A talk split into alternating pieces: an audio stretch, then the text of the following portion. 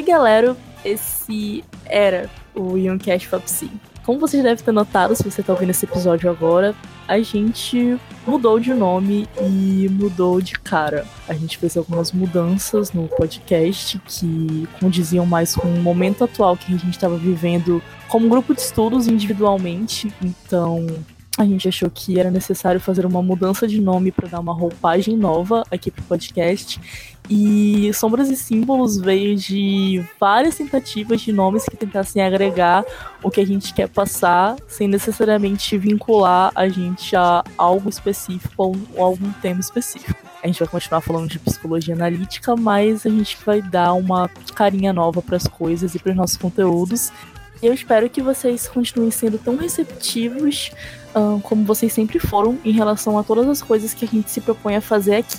E além da mudança de nome, tudo que a gente tá passando, esses primeiros episódios, esse, o primeiro que vocês estão vendo agora e os três seguintes, eles vão passar por reedições, porque, assim, a gente olhando para trás, a gente consegue notar que a edição do primeiro episódio, principalmente, ela é bem ruim, porque a gente não tinha, na época, a pretensão de virar podcast. Foi só um teste que aconteceu. Eu, que sou editor na época, não sabia editar, então foi uma primeira experiência com edição de podcast, foi nesse primeiro episódio. Então eu, pessoalmente, achava que meu trabalho poderia ter melhorado, então resolvi esse tempo de parada que a gente teve para reeditar. Tipo, não mudou o conteúdo, não mudou é, é, nada assim de importante. Diminuiu um pouco de tamanho, porque eu resolvi contar alguma coisa a mais. A principal mudança foi no meu áudio pessoal, porque eu regravei algumas coisas, mas não mudou o conteúdo, só fiz regravar para melhorar um pouco o áudio.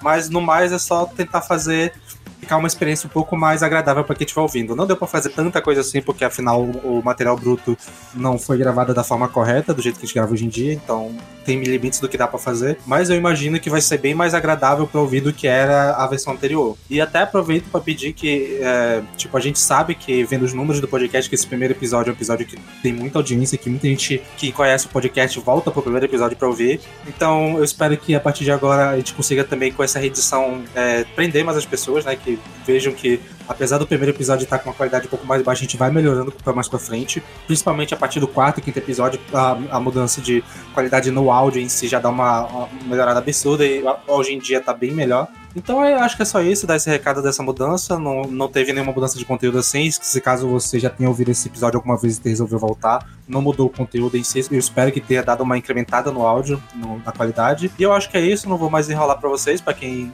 né, não sabe, nessa época a gente estava fazendo o grupo de estudos é, baseados no livro da Nise da Silveira, né?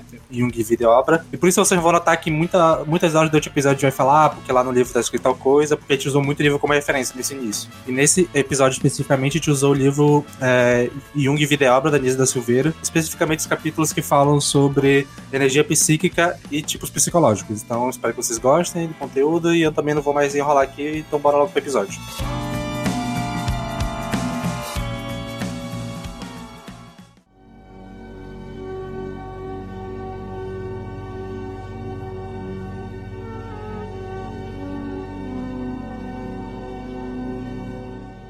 A gente pode começar a reunião definindo um pouco sobre libido, né? Que a gente pode começar inicialmente falando que a libido foi um dos conceitos chaves que foi responsável pela cisão, né, entre Jung e Freud, porque por Jung a libido era algo que ia além só da desse pulso sexual que o Freud dizia, né, que o sexual fazia importante, mas não era só ele, tá? não era só ele que ia influenciar esse, essa pulsão. Que ele até fala que a pulsão sexual faz parte da libido, mas ela não se limita a isso. E ele até vai dando alguns exemplos no livro, ele faz até aquela relação com física, dizendo que assim como a energia física ela não vem só de uma fonte, a libido também ela não iria surgir só de um ponto. Então teria essa diversidade de fontes por qual essa energia seria gerada. Que daí que ele vai tirar o conceito de energia psíquica, né? Alguém tem alguma coisa para falar sobre esse conceito inicialmente?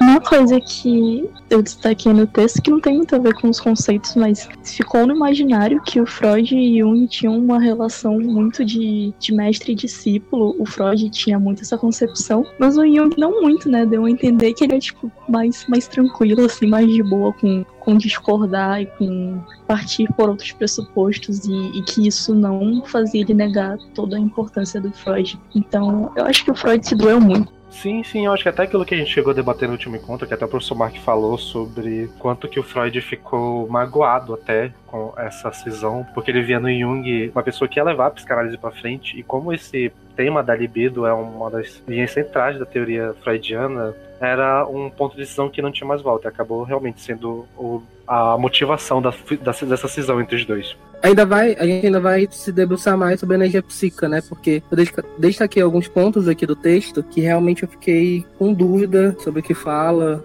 Tá, o conceito que a gente vê né, no texto de energia psíquica vai ser a intensidade dos processos psíquicos, né? E é até meio confuso de entender assim de primeira, porque ele usa muitos exemplos fisiológicos e físicos que eu pessoalmente não manjo tanto assim. E ele faz algumas comparações com movimento, energia e tal. E eu, eu pessoalmente, eu, eu acho que é só uma comparação como uma alegoria, que não que funcione assim exatamente, mas não sei como vocês enxergam isso. Sim, ele bota de uma forma muito, muito dinâmica, muito quase didática. Eu enviei aquele resuminho lá no grupo e ele põe lá a energia psíquica é a energia vital que funciona no ser humano em seu processo de individualização, objetivando o desenvolvimento da sua personalidade. A Manu falou que achou didático, eu já achei muito mais confuso, porque ele pega termos da física e aí fala que, por exemplo, fome, sexo e agressividade são expressões múltiplas da energia psíquica e eu fiquei muito mais confuso com o jeito que a Nise põe no livro. Pois é que tipo, pelo menos eu acho que por esse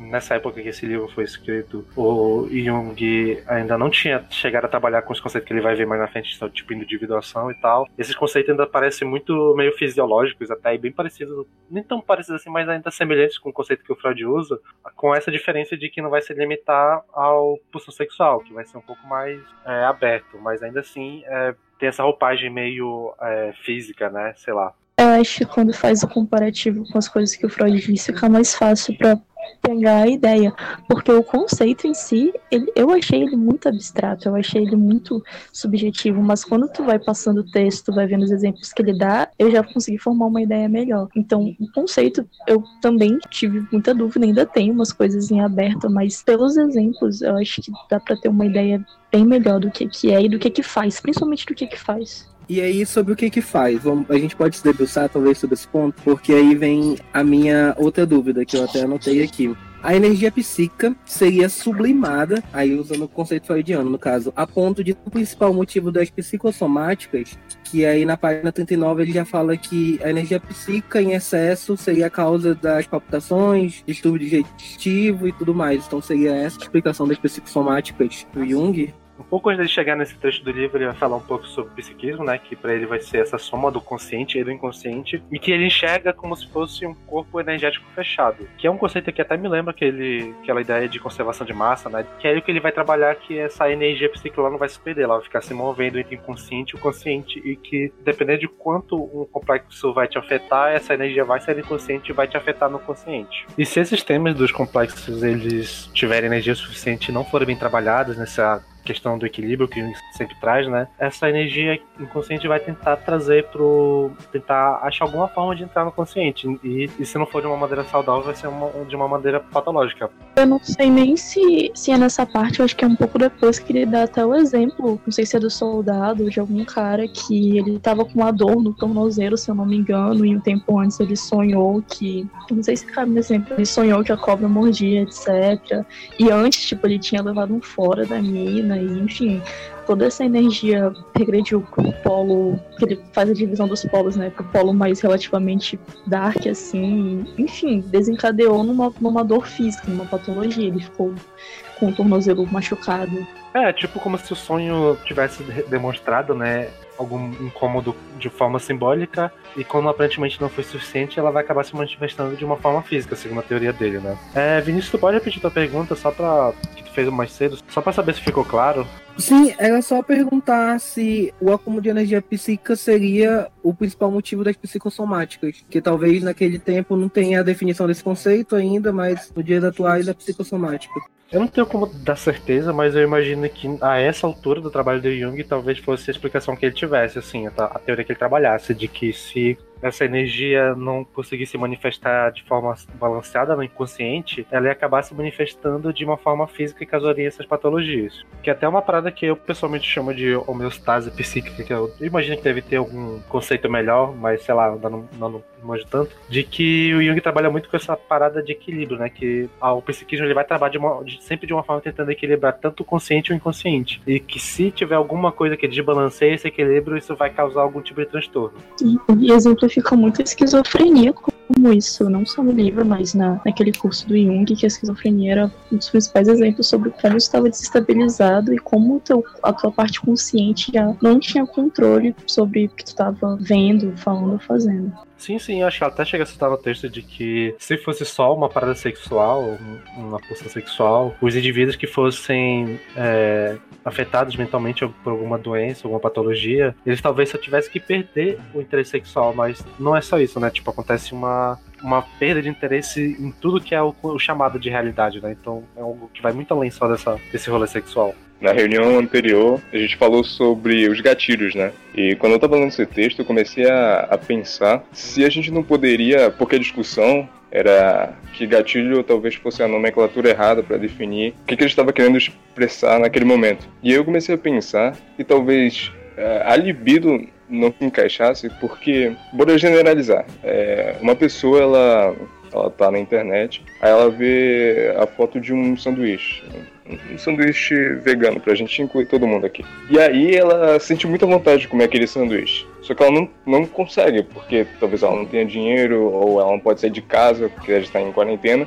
E aí, é, em um cenário mais absurdo, isso pode ser fruto de algum tipo de ansiedade, como ela querer comer, e ela não pode, ela quer muito, vira um objeto de desejo, isso se manifesta de forma é, somática. Tipo, é, ela fica com alergia ou qualquer outro tipo de coisa. Isso não seria uma espécie de gatilho de uma forma bem generalizada, porque, claro, não funciona de forma talvez tão clara assim.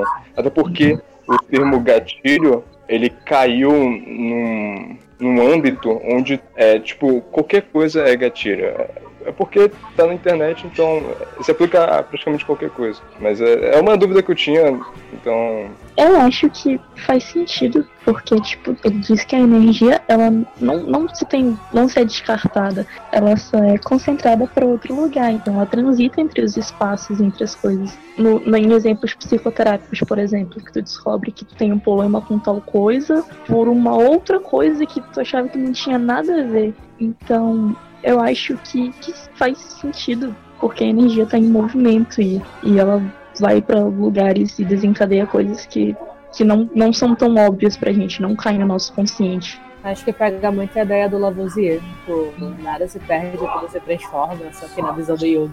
Como se fosse um movimento, pelo que eu entendi. Quanto mais você isso para assim, vai pro inconsciente, e o inconsciente vai tentar manifestar de alguma forma, é isso, né? E assim como a gente, quando a gente estava falando sobre complexos, né? É, essa movimentação dessa energia, ela não vai ser necessariamente algo ruim, ela vai ser. Vai depender muito da, da forma que tu trabalha com ela e que se existe essa busca por esse equilíbrio ou não. É porque tem a questão da progressão da libido, não é, não é mesmo? Tipo, eu até queria perguntar, porque ele diz que isso pode vir a ser útil no seu desenvolvimento da sua personalidade, etc. Mas ele deixa claro em algum momento o que que desencadeia a progressão ou a regressão da libido, tipo, o que que faz causar, porque não é obrigatoriamente algo vá é, acrescentar a tua personalidade. Então, o que que faz com que tenha uma progressão ou uma regressão, ou se isso está sempre acontecendo, tipo, já que a energia está em movimento? Teoricamente são conteúdos conscientes, né? Então tu não vai ter tanto controle assim na prática. A não ser que, sei lá, tu faça terapia, que tu vá buscar na terapia esse tipo de coisa. Mas pelo menos o que eu entendo até o momento, eu acho que é inconsciente, sim.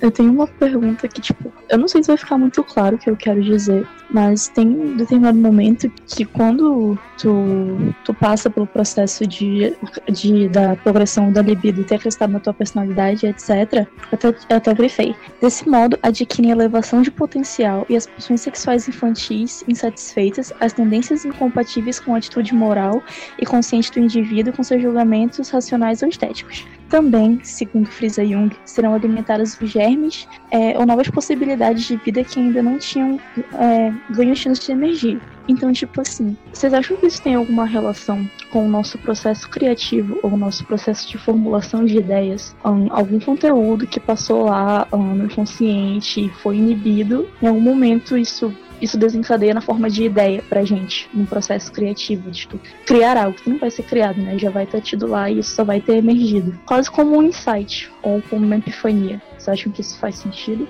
É, tu tinha comentado sobre a progressão ser inconsciente, e aí eu fiquei realmente em dúvida porque é, ao ler eu pensei que havia um desvio no declínio natural, no declive natural da, da energia psíquica, da libido. Isso causava, qual era o nome? Intro, a retro, retro fazia o caminho contrário da progressão. Regressão. Isso te colocava em conflito. A regressão, exatamente. Isso te colocava em conflito e esse conflito é, proporcionava o teu desenvolvimento. E aí acarretava um, o teu desenvolvimento na própria personalidade. E isso ficou aberto. E agora eu tô. Não sei, não, não consegui entender. Eu não sei se eu entendi exatamente a tua pergunta, mas eu acho que até vai um pouco com isso que a Mano tava falando, de que realmente existe ser essa é, disputa, né? Um um tentando equilibrar o outro entre o consciente e o inconsciente. Então, todos esses conceitos que estão no consciente vão sendo jogados para o inconsciente, essas memórias, desejos, pensamentos que são socialmente não são aceitos e tal, eles vão sendo jogados para o inconsciente, mas eles vão tentando se manifestar de alguma forma, porque eles vão sempre estar essa essa dinâmica, né, de movimentação. Então, que é mais ou menos essa movimentação de, desses temas que é que vão gerar esses insights, essas ideias que a gente tem. Eu acho isso muito legal, pelo menos, porque quando é pra um lado bom, quando tu tem ideias, se a gente para pra pensar na quantidade de ideias extremamente criativas ou coisas extremamente fora da curva que já foram pensadas ao longo do tempo, tu vê o potencial da, da coisa, né? Tu vê o potencial da nossa consciência, da nossa inconsciência, e de como a gente consegue a partir de nada, formular coisas muito maravilhosas e ao mesmo tempo coisas muito ruins também. Então, eu acho isso, tudo isso muito legal. Isso. Como se dá uh, o processo de formação das coisas uh, no nosso pensamento, como a gente exterioriza isso. A arte, principalmente. É, tem dois conceitos, né, que não são citados no texto, mas que tem a ver com esse trabalho do Jung quando gente vai falar a respeito dessa movimentação entre a energia do inconsciente e do consciente, que seria a equivalência e a compensação. Que a primeira, né, equivalência vai dizer que a energia que é devotada a algum tema, se ela se perde um ponto, ela vai ser transferida para algum outro ponto da tua psiquismo. E a compensação vai dizer que o que tu desenvolve conscientemente como energia em um certo tema, tu vai devotar essa mesma energia de forma oposta no inconsciente. Então, tipo, por exemplo, seria como se, sei lá, tu vai fazer um, sei lá, tu vai pensar num tema e tal, e tu gasta uma energia tal para fazer uma análise racional sobre a situação no consciente. Então, teoricamente, no inconsciente, tu vai gastar essa mesma energia fazendo essa análise de uma forma mais emocional, assim, e vice-versa. Eu queria só citar uma frase dele, eu acho que essa frase ela é muito forte aqui na, no livro é que todos os fenômenos psíquicos são de natureza energética. Todos Sim. os complexos são de, de natureza energética, né? Então qualquer polo, qualquer progressão, regressão vai ter um movimento constante. É, é interessante essa parada aqui. Sim. E acho que finaliza, ele finaliza o capítulo de uma forma muito legal, que é meio que concluindo tudo que ele tem dito ao longo, que é que, tipo, através das, das três mutações da energia psíquica, da formação de símbolos mais novos sucedendo a símbolos caducos, esvaziando a energia que antes os animava, que se processa na sua existência que o desenvolvimento da psique do homem, tipo, que a gente está constantemente esvaziando energia de símbolos para atribuir energia de outros. Então, isso, isso não se dá numa forma só inconsciente individual, mas no modo como a gente atua de forma exterior, como a gente dá valor aos nossos símbolos, ao que a gente faz e como a gente está sempre trocando energia com as coisas.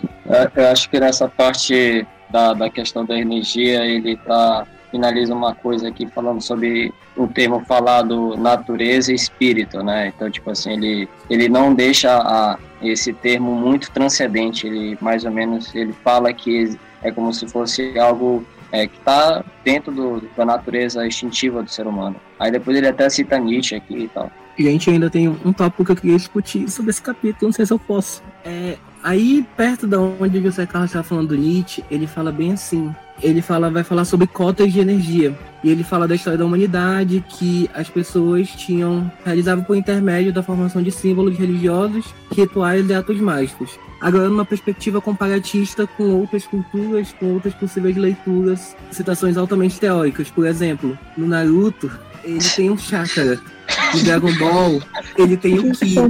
Então, seria é, a energia psíquica. Seria, por exemplo, essa concentração de chakras do Ki do nosso corpo e que talvez alguns humanos tenham em excesso para usá-los em rituais mágicos, como os pajés, os xamãs no interior do Amazonas, É, as eu-.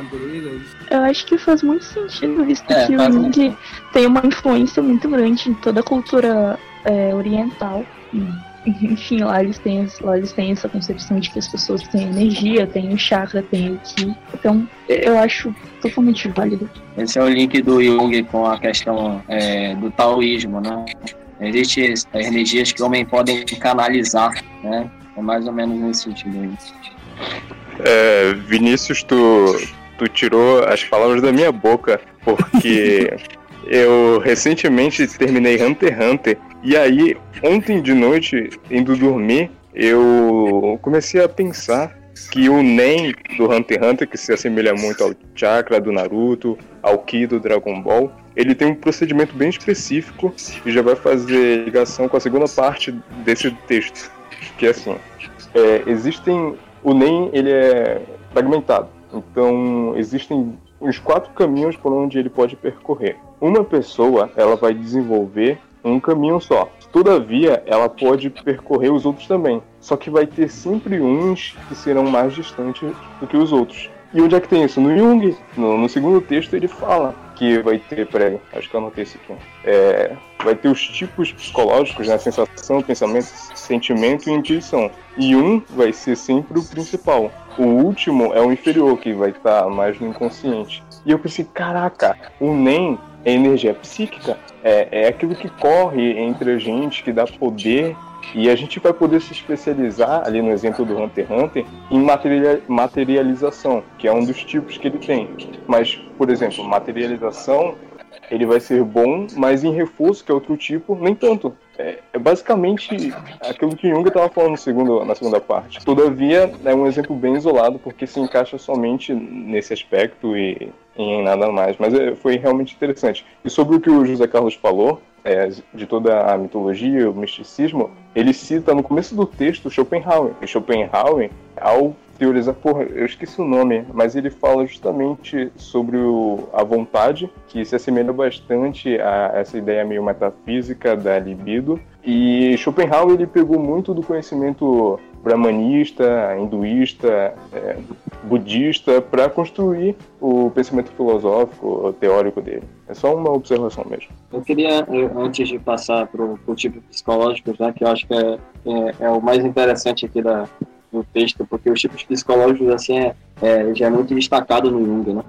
É, eu queria falar um- uma frasezinha que está no final do, desse capítulo que a gente está lendo, antes dos tipos psicológicos, que, que ele fala assim que não está, no, não, não está no poder do homem canalizar os excedentes energéticos para objetos escolhidos racionalmente. Eu achei um tanto complicado essa, essa é uma afirmação que, eu queria assim até discutir mais assim. Então, como se fosse assim, um homem não, não pode escolher canalizar nenhum tipo de energia psíquica, é isso? Eu queria ouvir aí do Sandro. Bem, pelo menos eu entendi essa parte de uma forma de como esses temas vão ser inconscientes. A gente nunca vai ter um controle, assim, nesse, nesse sentido consciente que a gente entende de controle, né? Talvez a gente consiga bolar algumas ferramentas que vão ajudar a gente a manejar esses conteúdos, a tentar trazer à tona e trabalhar melhor com eles, mas controle, controle não vai ter como, porque é algo que é tão inconcebível e tão diferente do que a gente imagina conscientemente que não existe essa possibilidade de controle.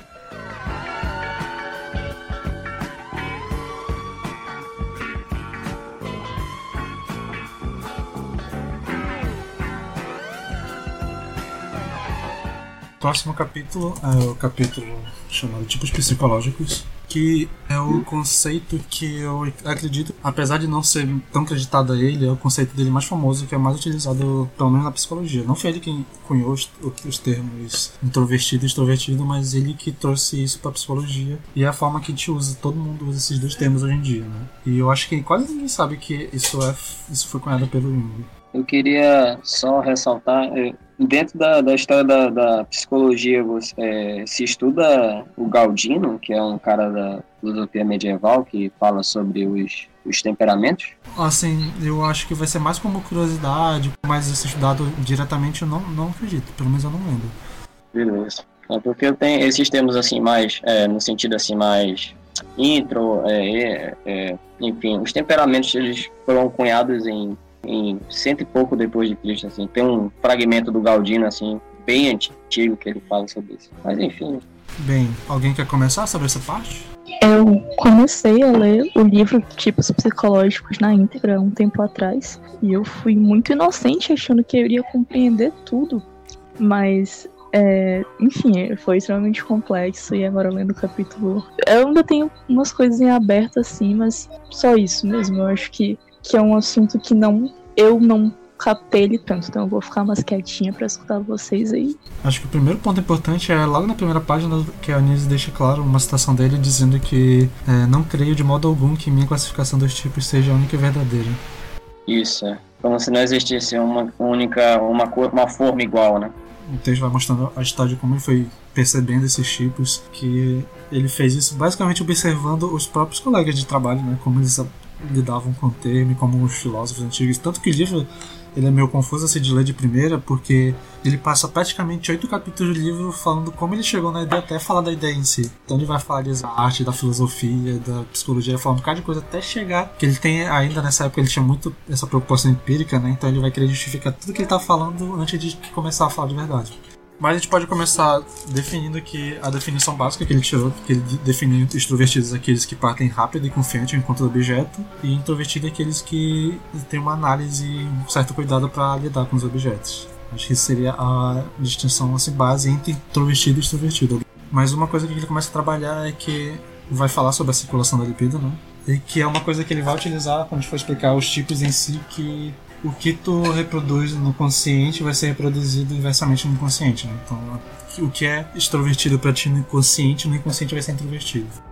Ele fala do movimento de compensação, que é justamente isso. Aí, seguindo o texto, ela vai falando sobre as observações que ele fez na filosofia, na arte, na psicologia, até cita o Freud de novo, né? É, essa parte onde ele cita Freud e um outro cara que é o Adler, algo assim, é, eu achei muito interessante porque ele fala, é, o ser humano tem uma visão de mundo de acordo com a sua, com seu próprio tipo, né? Ele dá os dois exemplos e, e aí eu lembrei de Kant, porque mesmo com o ser humano tendo a sua própria visão, ela não talvez necessariamente seja a visão do que é a coisa em si. E isso sempre me deixou muito, muito confuso, ainda mais pelo nosso papel como, como psicólogo, porque o Kant fala que existe algo, existe um mundo em si e existe a interpretação daquilo que nós temos como mundo, é, as projeções interpretativas. E aí eu sempre fiquei nessa dualidade. Então, se eu nunca vou, vou ter contato com o objeto em si, como é que eu posso entender uma pessoa, por acaso? O psicólogo vai estar sempre em constante estado de empatia. É, essa é, é é o dilema e eu acho muito interessante como ele, ele faz esse, esse apontamento e depois discerne, mas fica aí algo. Apesar do idealismo alemão, de esqueci os dois grandes nomes que compõem junto com Hegel, é, apontarem alguns gargalos nessa teoria kantiana, é, mas, mas eu não vou entrar nesse método. É só um, um adendo mesmo. É, bom ponto, eu gostei dessa tua coisa. E eu acho que, principalmente na clínica junguiana, ela a parte desse pressuposto e que o teu objetivo nunca vai ser entender a pessoa. O teu objetivo é tentar caminhar junto com a pessoa para vocês dois juntos tentarem uma observação do que está acontecendo assim, e tentar ajudar a pessoa a se enxergar. Não é aquela coisa, né? Do, quando tocar uma alma humana, seja apenas outra alma humana. É um preceito básico clínica do Jung, que tu não vai ter essa essa posição de superior, de que tu vai definir as coisas, tu vai definir como a pessoa é e tudo e tal. Tu só vai ajudar ela tu vai estar caminhando com ela e tu vai estar se modificando enquanto tu caminha com ela. Lembra um pouco também a. Acho que a psicologia é humanista, né? Que tem uma abordagem mais otimista sobre o ser humano, de não compreender só o viés da patologia. Eu acho que é. Mas, enfim, essa coisa de não botar o teu paciente abaixo de ti no divã e não julgar ele apenas pela patologia dele. Próximo passo ele vai falar das quatro funções que identifica como são funções de reconhecimento do objeto, que é a forma como a gente lida com os objetos externos, que são sensação, pensamento, sentimento e intuição. Antes de a gente falar dois tipos especificamente, alguém quer falar sobre essas funções? Cara, é, eu fiz o, aquele curso lá e, tipo, é, deu bem mastigadinho as funções da consciência e as definições, então acho que é válido ressaltar, pra, tipo, que não fique dúvida, que é, os órgãos de sentido eles indicam que alguma coisa existe. Tipo, se tu consegue sentir as coisas é porque elas existem. Tem a função do pensamento, se eu não me engano, né? Que é pra nomear as coisas. Que, tipo, tu sabe que essa coisa existe, essa coisa te vem à memória e aí tu sabe o nome dela. A função sentimento, que é como tu se sente em relação às coisas, tipo, se ela é agradável ou desagradável, se eu não me engano. E a função intuição, que são as possibilidades de, de ação sobre as coisas, tipo, o que que tu faz sobre essa coisa que tu fez, que tu sentiu, nomeou e pensou e etc. Eu achei isso muito muito mastigadinho e acho que muito mais fácil de compreender assim do que como tá no livro. Antes de a gente falar dois, dois tipos especificamente, acho que é bom te dar uma pincelada na dinâmica, que eu já tinha falado um pouco ainda agora, mas a dinâmica acontece que é meio que a hierarquia das funções, como funciona. Essa parte ficou clara para vocês? Acho que cabe muito o exemplo do Carlos deu, né? De, do exemplo do Hunter x Hunter, quando tu desenvolve muito um, tu foca muito em um, o outro vai ficar mais limitado. Então, tu vai numa ordem da tua função principal pra tua função menos inconsciente. E um exemplo mais prático seria como os sentidos do corpo humano também, por exemplo. Pessoas cegas, elas têm audição melhor. Então, por exemplo, mais prático, eu acho que seria no mesmo, no mesmo patamar de desenvolvimento de funções principais. E também além disso que não só essa função que vai ser desprivilegiada ela vai ser deixar de lado, como ela vai causar o teu ponto fraco também, de uma forma invertida. É muito interessante, eu também gosto de como ele diz que não é impossível você ter os quatro aspectos em bom desenvolvimento, em desenvolvimento igualitário. Só não é muito convencional isso acontecer. O que dá um, uma esperança se você seguir a risca toda a teoria do Jung e ter um caminho a seguir, sabe? Apesar de, mesmo assim, ainda ser bem triste. Eu, eu achei assim que assim as quatro funções elas eu achei um pouco mais complicada porque deu uma pulada muito rápida É, eu queria saber da, das atitudes atípicas, é, mais ou menos assim, só para deixar claro, o extremo, tanto do introvertido quanto do extrovertido, vai ser uma, uma coisa assim, vai ser, vai ser errado, né? Vai ser uma coisa, como é que se diz, prejudicial ao, ao sujeito, é isso? Patológica. Isso. Tanto o extremo do, do intro quanto do extro, certo? Seria isso? Isso. Ah, tá. Agora, nesse sentido das quatro funções, existe uma principal, mas as outras três são auxiliares. É mais ou menos isso? No texto ele vai fazer tipo duas duplas, né? Que seria a, que uma anula, entre aspas, a outra. Se a gente pegar em ordem e der esse exemplo em ordem, aparece sensação, pensamento. Sentimento e intuição. Isso. E aí ele destaca que o ótimo seria que as quatro funções exercessem em proporções iguais, que é justamente para não ocorrer esse desequilíbrio, né? É, se a gente pegar a ordem com que nos é apresentado e fizer um exemplo, ele fala que, por exemplo, a sensação seria a principal, o pensamento o auxiliar, o sentimento é, teria um desenvolvimento rudimentar e a intuição seria a função inferior, totalmente no inconsciente. Eu acho que não é assim. Eu acho que é nas, nas duplas. Não, não é nessa ordem, mas é, é só o um exemplo de, de como seria o, a graduação ali. Pelo menos pelo que eu entendi, existem essas duplas e quando um vai ser a principal, a outra vai ser o a inferior, de qualquer forma. Eles atuam como polos aqui. Acho que até dá pra botar um plano cartesiano com isso aqui. Fazer um teste do BuzzFeed. Qual é a sua?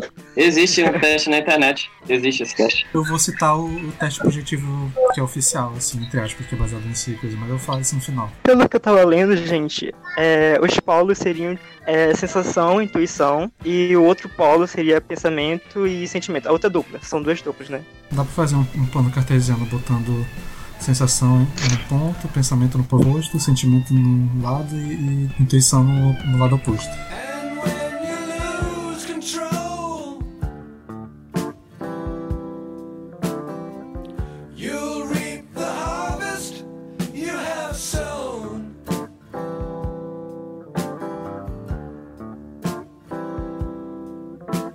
E dito isto, cada uma dessas quatro funções é, existe um equivalente extrovertido e introvertido, fazendo um total oito tipos baseados na teoria do Jung. Vamos seguir a ordem do livro, começando pelos extrovertidos? É, vamos seguir. Bem, nessa ordem, o primeiro seria o pensamento extrovertido. Alguém quer comentar sobre ele? Eu entendi que o pensamento extrovertido seria ah, algo mais lógico, ou seja, o abstrato ele não ia atrair tanto, ele ia ligar mais para coisas concretas. E essa pessoa, ela gosta de prevalecer seu ponto de vista, ou seja, ela pode ser um pouco autoritária. E aí uns exemplos que ele dá é que as pessoas que atuam, as profissões, seriam tipo políticos, homens de negócios, advogados, advogados brilhantes, excelentes organizadores de serviços científicos, de firmas comerciais ou de setores burocráticos. Ou seja, seria algo que não envolvesse muito o sentimento, que é na verdade o seu ponto fraco. Ele até fala que ele vai ter uma relação boa na empresa, mas não vai ter uma, uma boa relação com a família, porque não é esse o, o seu ponto forte. O seu ponto forte seria o pensamento, que é algo mais lógico. E ele até fala que não é nem que a pessoa não tenha sentimento que ela não consiga se envolver, ela só não consegue expressar, a dificuldade dela vai estar na expressão desse sentimento. E que às vezes, como é o, o ponto mais baixo de desenvolvimento, vai acabar sendo. acaba sendo expressado de uma forma violenta às vezes. Eu assisti um vídeo que o professor ele dá, ele dá um exemplo é, do Dr. House. Eu não assisto House, mas é um exemplo aí que o Dr. House ele é muito lógico, ah, muito concreto. Ele acaba deixando essa parte do sentimento mais reprimida. E é isso aí. Isso faz sentido mesmo. É um personagem completamente. Claro que é um personagem, de certa forma, bem estereotipado, mas, mas é dessa forma que ele é. Essa pessoa muito racional, uma- utiliza muito de sarcasmo para esconder as emoções, etc. Com muitos outros personagens que têm outras formas de mídia, mas combina bastante. Beleza, então o próximo é o tipo sentimento extrovertido.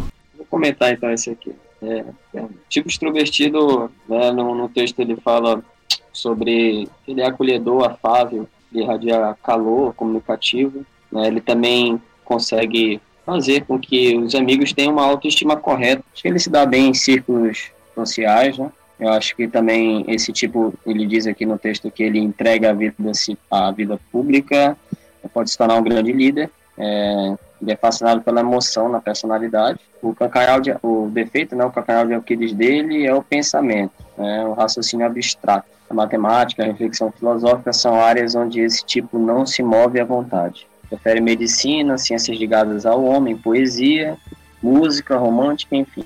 Seria isso aí o, o extrovertido. E acho que tem a, a questão do controle aqui. Existe também a questão controle da função superior falha, que é o desgaste, cansaço, doenças, pensamentos negativos emergem. Por serem produzidos pela função inferior de um extro, extrovertido, tem marcas de, da intro, introversão, voltando principalmente contra o próprio indivíduo. Essa parte aqui eu achei um pouco mais complicada, é porque essa, essa parte do, da, da regressão do intro do extra ainda estou ainda aprendendo, não conheço muito bem esse, esse vai e volta da coisa. Né? Eu entendi essa parte como se, tipo, que é, vai funcionar como oposto. Como a função superior ela, ela se expressa de uma forma mais aberta por uns outros, quando for jogar para a parte inferior, quando ele tá mal, ele vai ser no oposto, que seria no extremo é, individual. Então, quando ele vai ver algo ruim, vai ser algo ruim nele. Que é, é contra, contra ele mesmo, né? O indivíduo que ele se vê, né? É, que pessoas que são desse tipo vão expressar de forma negativa hum, de forma interna. Beleza, mais alguém comentar sobre esse tipo? Eu achei legal quando, eu acho que foi o Matheus, se eu não me engano, deu o exemplo de ter um tipo de sensação, tipo, um, um tipo, e a gente consegue associar uma profissão, né? Então, primeiro seria um médico. A gente pensa, aí deu o exemplo do House, eu pensei na Christina Jung, de Grey's Anatomy, que o médico, ele tem que, ele tem os seus sentimentos, mas devido à ética profissional, ele tenta não demonstrar muito. Então, ele tenta ser mais diferente, mais reservado e tudo mais. Esse segundo, eu não consegui encaixar numa profissão ainda. Ele falou poesia, mas ainda não consegui pegar. Vocês teriam algum exemplo mais prático, talvez algum personagem, tentar fazer alguma comparação? Eu, assim, eu consegui fazer a leitura que realmente seria algo mais ligado ao viés artístico, de uma forma que ainda vai ter no texto, né, um outro tipo que também se encaixa aqui, mas pelo menos foi a visão que eu vi de uma forma de ser tipo um músico alegre, abrasivo, que tenta fazer as pessoas ficarem é, felizes no, no- Tipo, tentar tocar as pessoas com a sensação. Pelo menos foi como eu peguei. Tipo, através de sentimento. Eu também não, não é tão claro assim pra mim como é que ficou isso. Ele cita também ciências sociais, né? Mas vocês acham que é, ciências humanas, só que de uma forma um pouco mais pé no chão? Tipo, uma forma mais centrada, sabe? Mesmo que, mesmo que envolva é, essa coisa da sensação, acho que vocês acham que é uma forma puxa um pouquinho mais para um lado racional, que não seja tão, tão forte que nem o do médico, por exemplo. Eu acho que tem uma questão afetiva, mas ela é expressa de uma forma, nesse sentido de ciências, de uma forma empírica. Eu consigo ver muito, por exemplo, o pessoal de psicologia social nesse caso. É porque eu comecei achando muito parecido com, com a intuição extrovertida, que eu até queria falar sobre ela. Mas, mas agora, tipo, por esse ponto de vista, já tem essa diferença. Tipo, que mesmo que tenha essa coisa da sensação, é algo mais, mais prático e realmente combina muito com, com psicologia social. Beleza, então o próximo é o tipo sensação extrovertida. Tipo, sensação extrovertida, eu consigo imaginar como uma pessoa muito culta, assim, sabe? Que, como ele põe aqui, é a poesia, a qualidade de tudo, ele é pessoa que consegue pagar, sei lá, 10 reais num prato bem pequeno e consegue sentir todas as suas consegue sentir um sabor umami, consegue... Essas sabe, pessoas são meio Isso. Ai, que é de Adonai, da Safra, consegue ter uma percepção muito aguçada sobre principalmente qualidade. Ah, o texto já inicia falando que ele chega numa reunião, ele sabe da qualidade de roupa de cada um, sabe a qualidade dos móveis. É uma pessoa extremamente crítica que sempre está ali nos detalhes dos objetos, muito minucioso. Aí, as interpretações dele são sempre muito fantasiosas, então ele consegue dar interpretações, tanto interpretações como meio científico de forma talvez um pouco exacerbada e um pouco até viajada até demais, porque em detalhes a gente até se perde na noção do que quer falar de fato. É eficiente, completamente prático, ele tenta sempre se adaptar, mas sempre com o pé no chão, principalmente em questão da realidade. E aí, pensando na profissão, eu acho que eu imagino um chefe de cozinha, com toda certeza, mas pior que um chefe de cozinha é um professor de gastronomia, porque ele deve ser muito mais rigoroso, ele tem que ser muito mais rígido, ele tem que ser muito mais prático também. Sei lá, se o aluno esquece o ingrediente principal, ele tem que ter esse toque para conseguir que o aluno desenvolva ali o seu objetivo. E eu acho que seria que é basicamente isso. E também falando sobre o ponto da função inferior, que seria a intuição que ele fala no texto que ele é eficiente e prático, mas como a intuição é o ponto fraco, ele acaba não conseguindo perceber possibilidades novas, é, opções que vão aparecendo no caminho. Então esse tipo ele seria muito ligado aos cinco sentidos, né? Ao olfato, ao paladar. Então poderia ser, poderia ser também tipo um músico por causa da audição e sabe um crítico. Ah, paladar, sei lá, um degustador de vinhos. É um músico chato, no caso, né? Um poeta que se preocupa com métrica, esse tipo de relação. E por último, na parte extrovertida, o intuição extrovertida. Tipo intuição extrovertida. Eu sinto né, que são pessoas que são muito interessadas por novidades, por coisas novas, tá sempre, sabe, o preço das, das mercadorias mais vendíveis, sabe, o que a ciência tá se interessando. Então, eu acho que eu até consigo atribuir com pessoas mais excêntricas, sabe, essas pessoas que, que fazem investimentos em coisas novas, que fazem é, relativamente descobertas novas. Então, são pessoas muito arraigadas a isso da novidade. E eu consigo pensar muito em pessoas que trabalham com marketing, ah, porque provavelmente o lado da criatividade e o lado de tu ter essa intuição de quais são as próximas tendências, o que que vai dar de novo, seja muito ligado a isso. E também essas pessoas mais aventureiras, pessoas que não são tão presas em rotina, que já tem essa aversão à, à mesmice, a fazer a mesma coisa, essa coisa mais. Acho que não, não robótica não é a palavra certa, mas tipo, que sigam rotinas determinadas, coisas determinadas, já são, já tem esse posicionamento mais livre perante as coisas. Só que em contrapartida, o ponto fraco deles é a sensação, né? Tipo, a dar atenção à realidade. Eu acho que, de certa forma, são pessoas quase que escapistas, que, escapistas, que são tão, tão presas é, nessa novidade, nesse mundo que é muito mais legal você, você pensar, você imaginar, você investir do que a nossa realidade cotidiana. Mas eu imagino muito pessoas que trabalham no sentido de criação de ideias, um, designers, pessoal que trabalha em marketing, ou então artistas mesmo estão ligados a essa coisa do novo. Criadores de conteúdo de internet. Isso, exatamente. Um ponto. Até uma parte que ele fala que um dos pontos fracos é que como ele é tão ligado em novidades e, e, e tem essa dinâmica de querer sempre fazer algo novo que acaba não finalizando os projetos que ele faz e que é, por isso acaba não tomando crédito por algumas dessas coisas que ele faz porque ele só vai abandonando e deixando as ideias e outras pessoas vão assumindo. É, nele tá a dificuldade de ser realista, né? De, de botar o pé no chão, de pensar no atual, pensar no agora. Pessoas muito mais imaginativas, eu acho.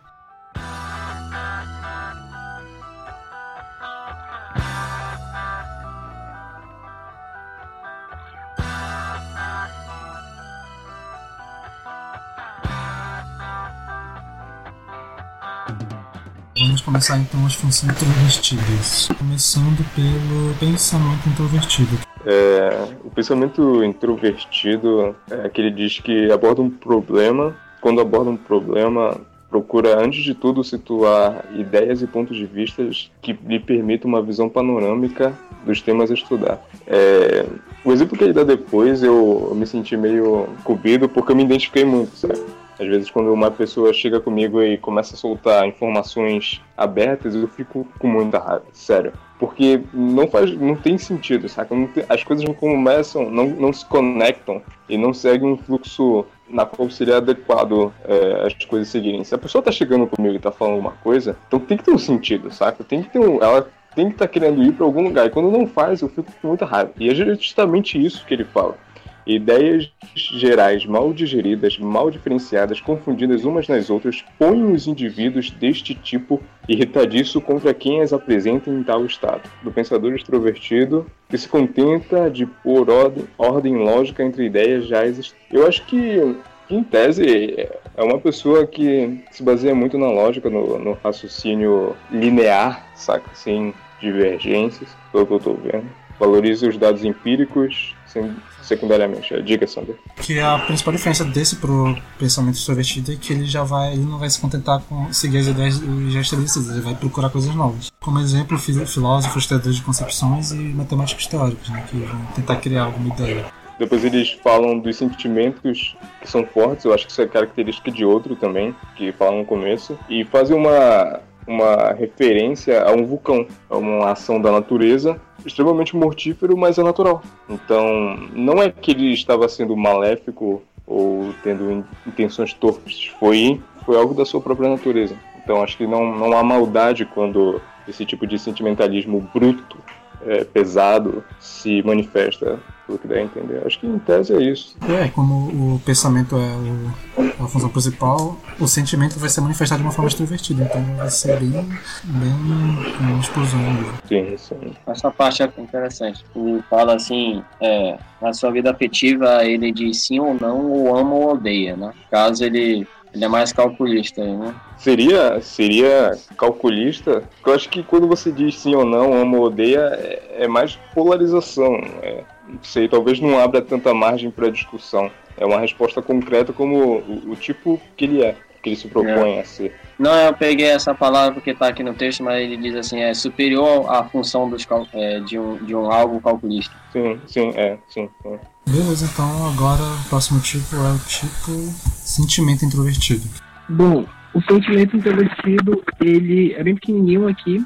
E aí são pessoas realmente bem tímidas, bem talvez contraídas, bem bem secreta, mas ao mesmo tempo muito intenso. E ela não gosta muito de realmente de externalizar o seu sentimento, não gosta muito de interagir com as pessoas e ela gosta de guardar tudo aqui. Não sei se gostar talvez seja o verbete mais adequado, mas ela prefere guardar aquilo para si e tudo mais. Mas no último parágrafo tem uma coisa muito interessante que ele fala de quando essa pessoa se cons- consegue se identificar numa fantasia arquétipa. E aí a gente recorrendo não aos arquétipos do Jung, que a gente não chegou lá ainda, mas nos arquétipos de, de herói, enfim, já definido por outros, eu sempre consigo imaginar, quer dizer, eu consigo imaginar, talvez, aquelas pessoas que conseguem ver em um personagem, talvez, a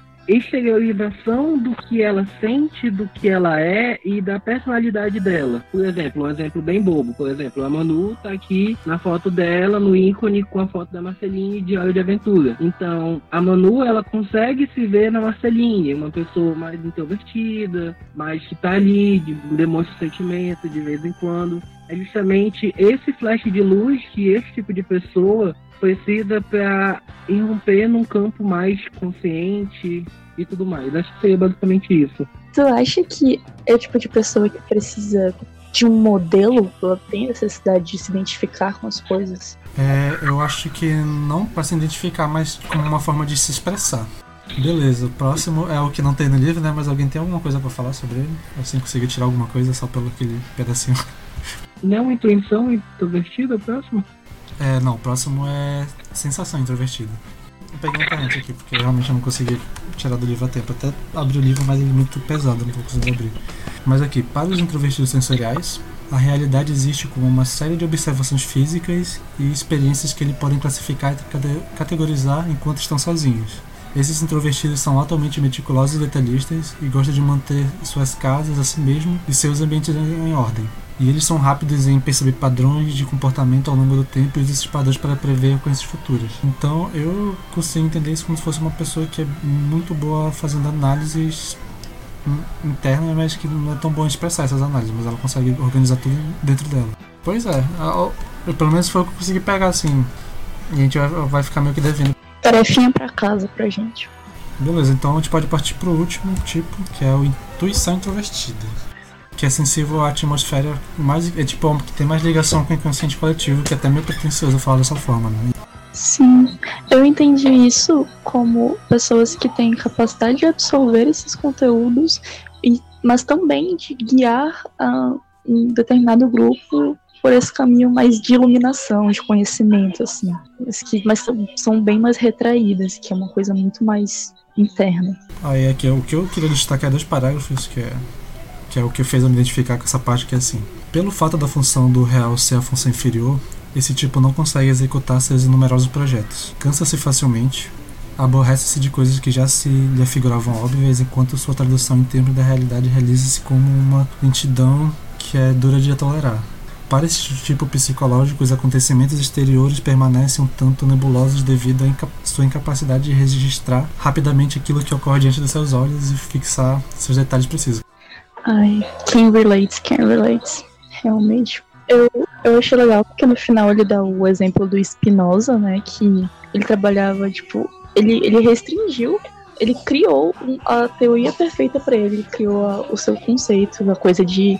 É, ele criou uma filosofia capaz de penetrar a essência das coisas, que é algo extremamente subjetivo, né? Acho que quase, quase escapista de alguma forma. Ele criou um próprio conceito para que penetrava a essência das coisas, que transcendia as coisas, que dava uma explicação. E isso é muito é muito porque em contrapartida que são pessoas que ele, ele trabalhava tipo polindo lentes, sabe, era uma coisa relativamente simples, mas nessa ele criou toda uma filosofia transcendental sobre captar a essência que as coisas tinham. E isso é muito legal, ele é um, ele é um filósofo que eu gosto. E é engraçado que ele fala falando sobre texto que são pessoas que conseguem fazer essa captação de, de, de possibilidade, de, de coisas que podem acontecer, de ter um teto, não dom de prever no sentido literal de prever, mas conseguem fazer uma análise de sentimento de futuro, mas elas não se sentem atraídas a seguir esse lado. Principalmente quando é algo que é externo, porque eles estão mais presos, entre aspas, na, no próprio mundinho deles.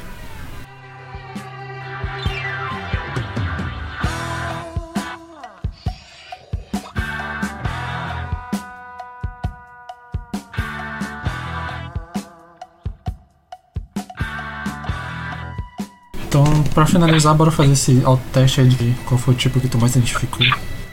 Tá, eu começo.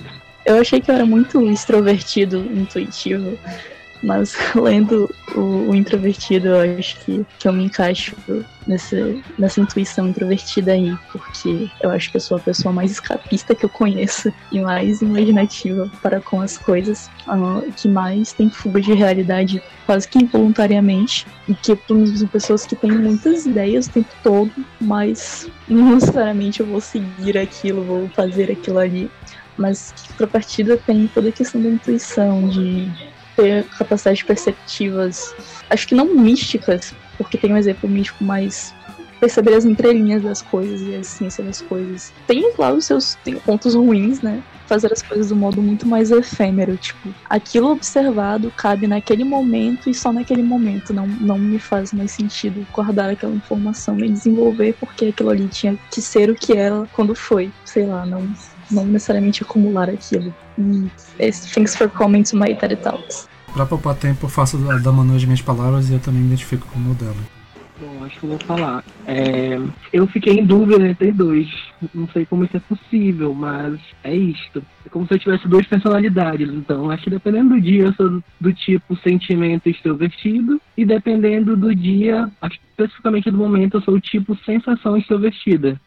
Justificando cada um. O sentimento extrovertido, é, eu acho que eu me identifico muito no calcanhar de aqueles que eles definem aqui, o pensamento, sobretudo raciocínio abstrato. Então, sou péssimo em matemática, filosofia me pega muito no meu pé. Às vezes eu lendo coisas de fenomenologia, meu Deus, eu não entendo nada, eu não sei o que está acontecendo. Eu lembro que eu dei de cara logo com, com Heidegger e eu tive que ler alguma coisa do Sartre e eu fiquei, meu Deus, que viagem, cara, não dá para entender. E aí, coisas que realmente, é, na personalidade do líder, ah, a vida pública torna-se um grande líder, fascinada pelo apelo emocional da sua personalidade. Nisso eu me identifico realmente muito, para fazer amigos, enfim. E em hora eu me pego em tipo sensação extrovertida, que é essa pessoa mais crítica, que aprecia os bons vinhos, é, detalhes em comida. Eu gosto muito, sei lá, de temperos, de gosto de ir no empório, sair apontando os temperos, depois em casa experimentar todos os temperos com ovo, porque eu acho o ovo é a melhor coisa para testar tempero. Essas coisas desses detalhes, de qualidade de móvel, enfim, eu me identifico no- nos dois tipos, mas então acho que como categoria maior eu sou extrovertido, mas identifico entre o pensamento e o sentimento extrovertido. Quando terminei de ler o texto, eu fiquei com muita dúvida para saber se as outras pessoas também tinham se identificado é, com os respectivos tipos. E depois que eu parei para pensar, eu tirei duas conclusões. A primeira é que eu tenho os quatro, os quatro aspectos das funções de adaptação, sensação, pensamento, sentimento e intuição bem desenvolvidos. Todavia, duvidando do meu potencial e achando isso muita presunção, eu comecei a questionar se Jung não estava errado. Porque, na minha ousadia, eu afirmo aqui que eu não consegui me identificar com todos e me identifiquei com todos ao mesmo tempo. Porque todos têm características que, que são minhas.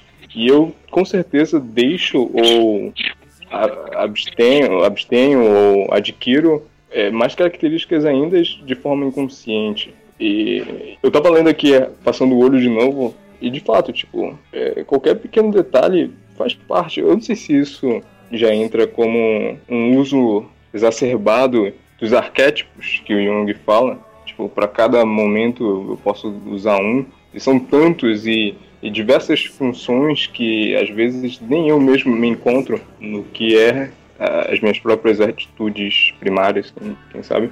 Mas em tese é isso, saca? Eu acho que talvez o único defeito, defeito, defeito entre aspas, defeito, né? Que eu posso apontar é na questão de sentimento. Porque eu tenho muita dificuldade de, de demonstrar. é, seja com qualquer pessoa. Hoje em dia tá melhorando, mas sempre tive muita, muita dificuldade e é algo a ser, ser explorado.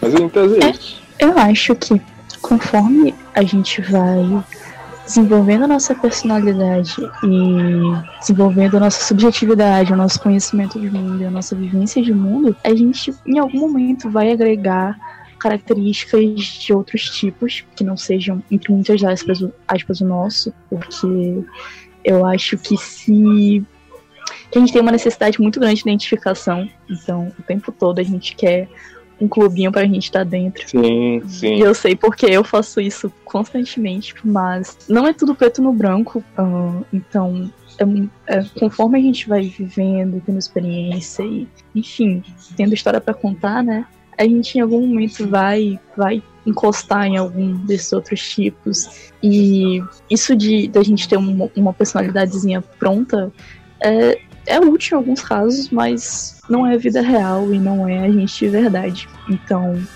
é, isso tudo eu, eu vejo de uma maneira muito mais simbólica, tipo, muito mais para que o conceito fique mais claro do que pra tu ser de verdade. A gente é muito mais do que todas as caixinhas, todas as coisas, e ao mesmo tempo a gente é um pouquinho de todas elas, e eu acho que cabe muito nisso. Não é tudo preto no branco, as coisas são cinza. Falou muito no preto e no branco. E, e, de fato, eu, eu- olhei aquilo e eu fiquei pensando, cara, isso aqui parece signo, tá ligado? Eu não quero, não quero me enquadrar esse ponto, eu não quero me enfiar nessa caixinha. Eu acho que na, na- nas aulas de pesquisa 1 que a gente fez nas férias, a gente falou sobre isso, que existe o preto e o branco e você junta os dois e torna o cinza, só que o cinza ele é algo completamente novo, ele não é nem mais preto nem branco, tal qual a tese e a antítese. Juntando as duas, você tem a síntese, que já é algo completamente novo. Então, acho que mescla com o que a Manu falou sobre ah, as nossas ramificações em cada posições e eu sou muito contra eh, cada pessoa se enquadrar. Eu acho que perde muito da sua própria subjetividade, nesse termo bem genérico mesmo. Quem sabe se hoje em dia o Jung estivesse vivo, ele fizesse os novos tipos, né? Fizesse os tipos parte 2, ele encontrasse uma diversidade maior, uma, uma coisa maior, até porque tem. E não que antes não tivesse também, mas talvez ele fizesse uma nova observação das coisas. E realmente é muito essa parada do Hegel, de que tem, tem a. Que tu tá sempre mudando e tá sempre evoluindo. Tipo, que a humanidade tá sempre virando outra coisa o tempo todo. Tem uma coisa que a gente vê, principalmente quando tá estudando essa parte de psicologia, principalmente, que é de testes projetivos, testes psicológicos, testes de personalidade, é que sempre procura deixar claro que esses testes não servem pra te definir, servem só como uma base pra te por onde o caminho que tu vai começar a trabalhar com alguém. Então, normalmente um teste desse só vai ser só pra te dar uma direção pra onde começar, pra te não começar totalmente nublado, mas ele não vai ser o que vai definir como pessoa e tal. E tanto que é, o próprio Jung, ele ele trabalha com esse, esse conceito de tipo psicológico no início de carreira, mas ele não vai trabalhar no final. Ele já vai falar de outras coisas, mas ele, como ele tem, ele é ele foi, ele era um médico, ele tinha esse lado empírico, ele tinha essa coisa de acabar tendo que limitar até porque era uma forma que ele conseguia, entre aspas, provar empiricamente essa existência desse tipo de personalidade. Que é a parte da psicologia que é um pouco mais bem aceita fora, porque é a parte que dá pra te ter uma comprovação científica mais fácil. E uma outra coisa também que eu quero falar que sobre esses testes, assim, o que a gente fez agora, esse exercício de, de identificação, é justamente o contrário que a gente busca normalmente, que é pra não fazer. A gente fez só na, na brincadeira. E outra coisa era que o teste psicológico que vai falar sobre, vai usar o Jung como referência, é um teste chamado Quati. E que nele existem 16 tipos, então ele já dobra o número de tipos que o Jung usava. É baseado no Jung, mas ele é um pouco mais desenvolvido. Ah, eu só queria destacar que o jeito que o Carlos falou da gente, da gente não, dele não se encaixar em nenhuma, especificamente em uma, tá no texto também que o Jung fala que o ideal é ter, meio que ter o equilíbrio entre todas, né? E ainda sobre não se encaixar, essa perspectiva que ele falou lembra muito Feno. A Feno, ela não gosta de encaixar o, paciente numa patologia. Tudo, tudo isso é a forma que você existe no mundo e a forma que você compreende e se expressa no mundo. Isso é Heidegger, no caso. Então, acho que Carlos talvez trouxesse dessa forma. Então, Sim, já foi puxou, do professor Everton. já puxou pro pra parada mais individual, né? Parada mais existencialista. Eu sei daí. Essa até é parte do trabalho principal do livro, que é a parada da diversão. O caminho dele é buscar esse equilíbrio, que é quando tu vai se tornar um ser. Quanto mais equilibrado tu for, mais tu vai ser evoluído, não no sentido de ser melhor que os outros, mas no sentido de caminhada, de progressão.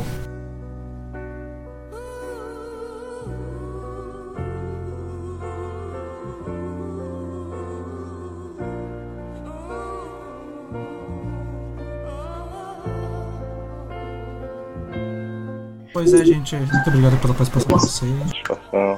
Tchau, galera. Tchau, Sim, mas gente. Foi incrível. Muito obrigada. Sigam no Twitter para mais opiniões inúteis sobre assuntos que ninguém pediu minha opinião. E obrigado pela sua participação e por ter escutado até aqui. Aí, lavem as mãos.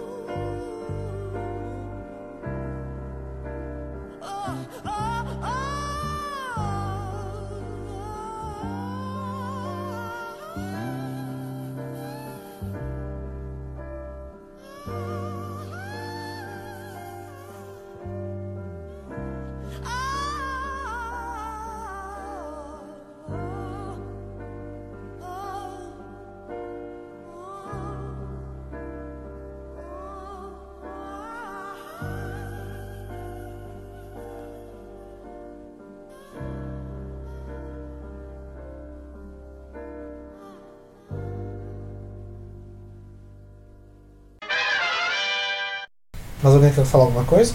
Ou já tá de boa? Não, acho, acho que não, né? Só. É, Sander, é, é, posso mandar um beijo pra minha avó? Com certeza. beijo, vó. Sigam a gente nas redes sociais, tá? Arroba Emanuele Reis. Sigam a gente no Twitter.